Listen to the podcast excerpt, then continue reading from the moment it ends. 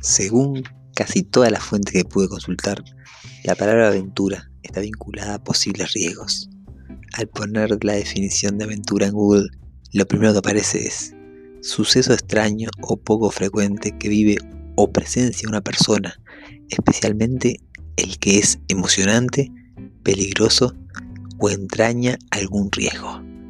La vida en el campo es, sin duda, un suceso extraño, poco frecuente, emocionante, peligroso y con varios riesgos, algunos más psicológicos y otros bien terrenales.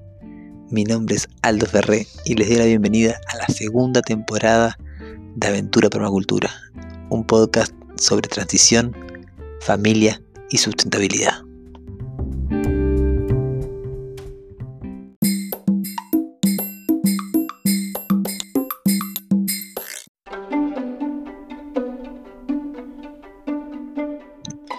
Buenas, buenas, buenas.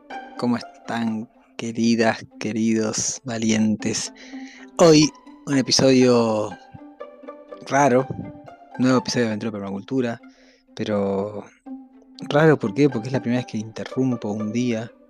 Eh, va a ser el episodio 78 y les voy a pedir a quienes están esperando el episodio 77 que lo vayan a ver a, a un Facebook Live que hice ayer porque ayer Anchor me dejó tirado.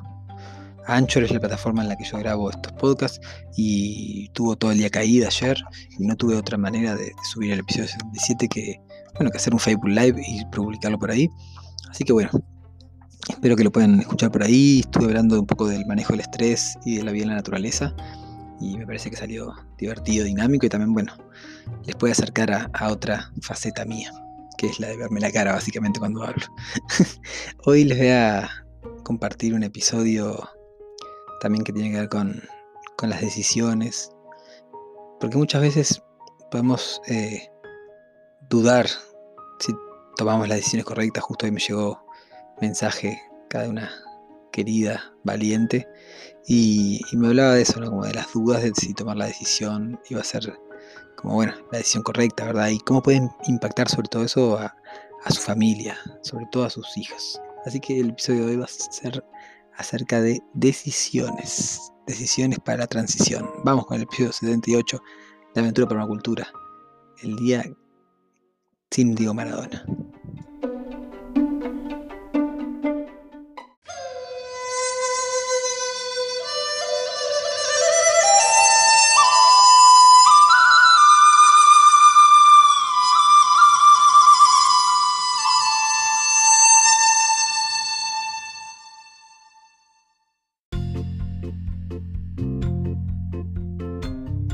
Así que este tema de las decisiones es un tema que me parece que va, a interesarle a muchas de ustedes, a muchos de ustedes que están todavía ahí como, como orejeando las posibilidades. Y sin duda que cada, cada cambio empieza por una decisión. Pero hay algo muy importante y con lo que quiero empezar en este momento es que siempre estamos tomando una decisión. Y eso a mí me cambió el juego. Porque, por ejemplo, yo estaba, estábamos viviendo en Salinas cuando, o sea, nuestra, nuestro segundo paso de transición fue, por así decir, eh, nuestro primer paso fue viajar, nuestro segundo paso fue enraizar en, en, un lugar como fuera de la ciudad, pero todavía ahí en el diome, como ahí en el, en el medio, una pata, una pata dentro de la ciudad y una pata afuera. Y nuestro tercer paso fue como, bueno, alquilar una casa cerca del terreno que habíamos comprado, fue comprar una tierra ahí. Pero cuando se dio todo el movimiento de comprar la tierra y movernos, yo estaba leyendo justo un libro en el cual hablaba así como para la pedagogía Montessori, o no me acuerdo bien para, para, para qué era lo que, lo que estaba ese, ese, dato, así como ese, ese hito, que alrededor de los cuatro años es un momento medio complicado para hacer cambios en los niños, ¿ok? Como que es una, edad, es una edad en la que el niño necesita como quedarse quietito, por así decirle, ¿no? Como que antes de los cuatro o después, ¿no? A los cinco, a los seis, ya era otra cosa, pero a los cuatro los cinco también, pero a los cuatro sobre todo no era el mejor momento. Y bueno, pero con Nati estábamos ahí como firmando todo, así como dándole para adelante a todos los movimientos, ok, como moviendo muchas cosas. Y Mora tenía tres años y diez meses, ponele. Y bueno, y, me acuerdo que fuimos a terapia pareja y lo hablamos, ¿verdad? Y ya Mora ya había. No, no estaba yendo a la escuela que iba antes, no, como no arrancó ese año. Esto estaremos hablando de abril y ya en marzo, o sea, de, la semana de la semana de Pascua, la semana de turismo, la semana esa de vacaciones, no, no volvió ya. O sea que fue una o dos semanas a la escuela en marzo, al principio de marzo, y después ya de la semana de turismo no volvió. Y básicamente no quería ir, y la verdad que nosotros en ese momento la mandábamos por como para darle un espacio a Hila. La habíamos empezado a mandar el año pasado, o sea, apenas cumplió tres años, el año pasado, de ese año, ¿verdad? No este año.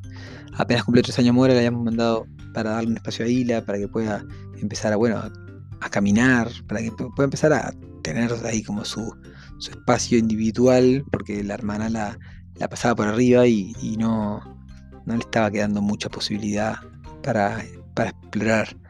Entonces, bueno, ahí ya ya caminaba, ya tenía como otra otro tono muscular, estaba, este, ya había crecido, ¿no? Había pasado como 6-7 meses. Entonces ahí ya no tenía tanto sentido porque en realidad, bueno, no, no era que mandábamos a las dos niñas a la escuela, sino que iba solo Mora y nos quedábamos con Hila. Y ahí, bueno, nos turnábamos para trabajar y nos turnábamos para hacer las cosas de la casa y nos turnábamos ahí para estar con, ella. Cuestión que estaba bueno ahí, básicamente al tiempito se empezó a mover todo esto de, la mudanza y del campo y tiki tiki. Y bueno, fue bueno, y si no es ahora, ¿cuándo?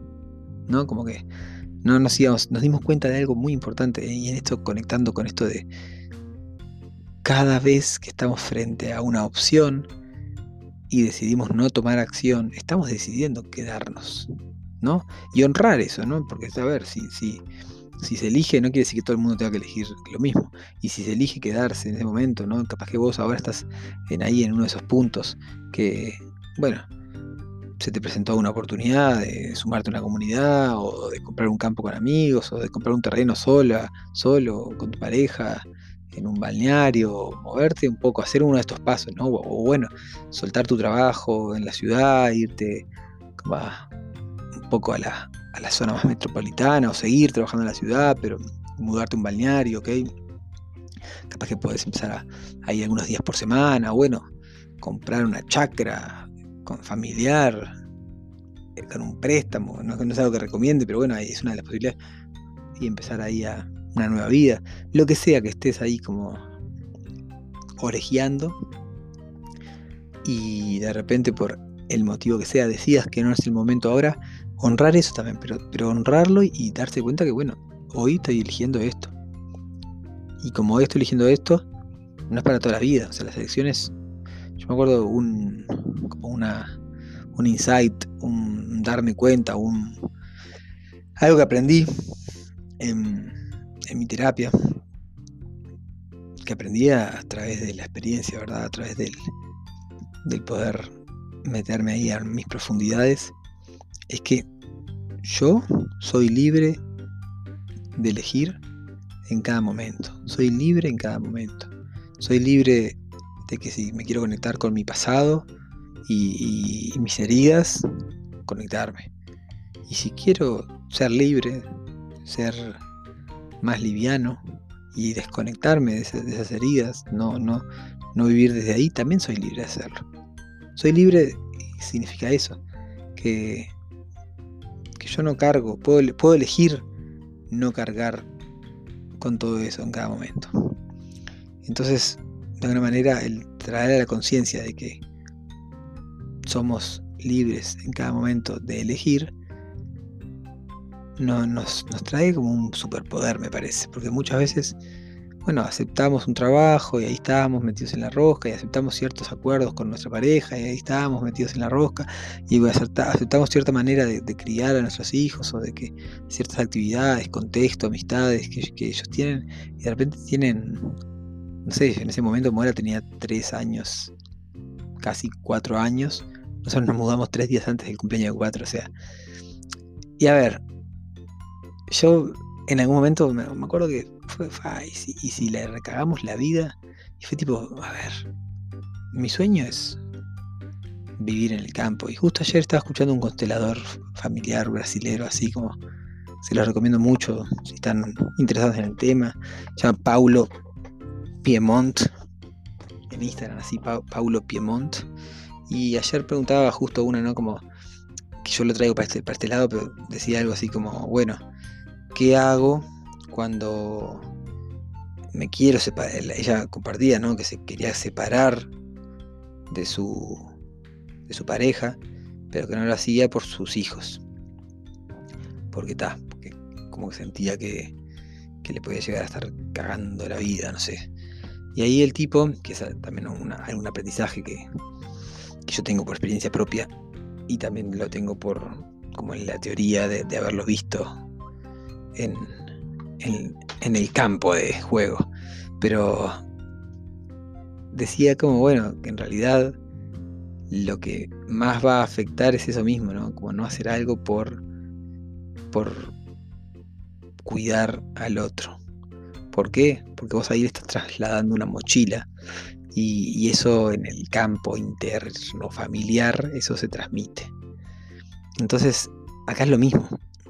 Si, si vos, si yo en ese momento no hubiese elegido venirme al campo a cumplir mi sueño de construir la casa para mi familia, para poder vivir en un lugar súper natural, súper armonioso, que tenga ahí como los ciclos naturales tan, tan en evidencia que nos permita como reconectar muy rápido con ellos y también algo que, yo de veras quería darles a mis hijas, ¿verdad? Es que, que tengan una educación en la naturaleza, una educación que puedan, pero no una educación, más allá de la escuela hermosa que a la que van, una, educación en el sentido de vivir en contacto su, crecimiento, de vivirlo en contacto rodeada de naturaleza.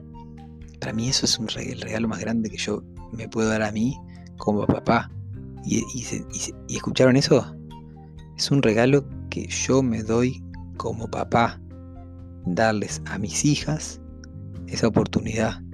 Pero no es por ellas, es por mí. Es porque yo como papá les quiero dar eso. Ahora, capaz que para ellas no es lo mejor, capaz que para ellas, bueno, eso lo, cada uno, eh, cada uno va a tener su experiencia. Pero yo como papá quería darles eso porque es mi, parecer, es mi, sentir que la naturaleza es la mejor escuela. Y la mejor edad para aprender es cuando uno es niño, cuando uno es niña. Entonces, bueno, ahí, esa es mi, apuesta. Pero además de eso, yo quería yo tener esta escuela y mi sueño de, construir la casa, de cultivar mis alimentos, va más allá no solamente de un, de un sueño como poético, sino que tiene también como una visión detrás, tiene un, un trabajo de valores detrás, tiene, tiene muchas cosas detrás, un propósito de vida detrás. Entonces, eh, ir en contra de eso iba a ser insoportable para mí. Y por eso fue tan fácil tomar la decisión.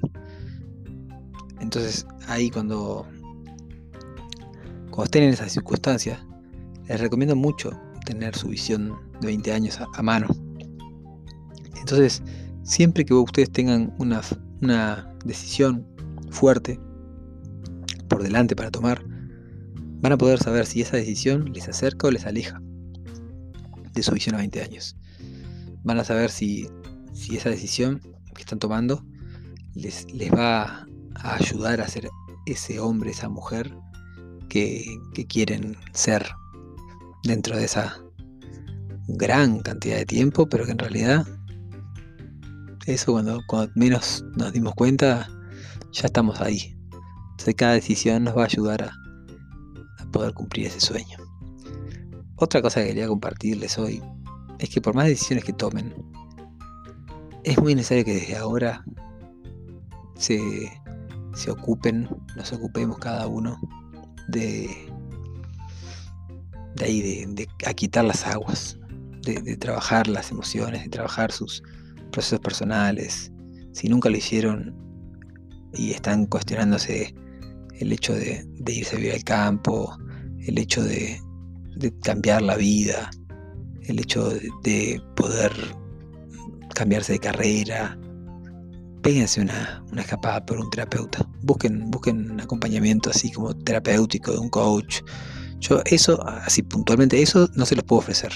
Yo les puedo ofrecer otro acompañamiento, que es un acompañamiento eh, en visión, en misión, en sueños, en proyectos, en el diseño de, tu transición. Eso sí se los puedo ofrecer. Pero está buenísimo. Si se pueden regalar así un proceso terapéutico, un proceso de coaching, el primero que está el coach, el coach de vida.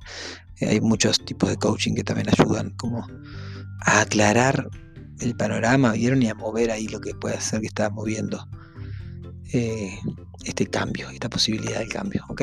Bueno, les dejo un abrazo bien grande, contento de estar de nuevo en Anchor FM.